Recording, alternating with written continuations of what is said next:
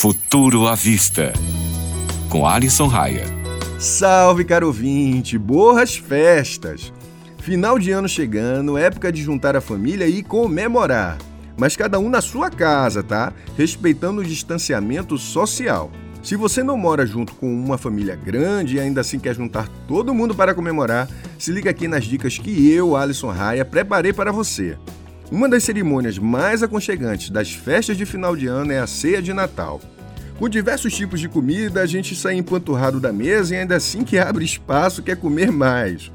Com o distanciamento social, não vai ter como encher a casa de parentes e amigos, mas é possível que todos consigam partilhar da mesma refeição. Se liga na dica: uma ou duas pessoas ficam responsáveis pela ceia e, após cozinharem tudo bonitinho, é só colocar em diversos potes e pedir o transporte no aplicativo de entregas.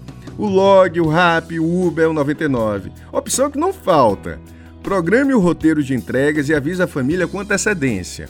Agora é só ligar as câmeras através de um aplicativo de videoconferência como o Zoom e o Google Hangout, sentar, comer e conversar.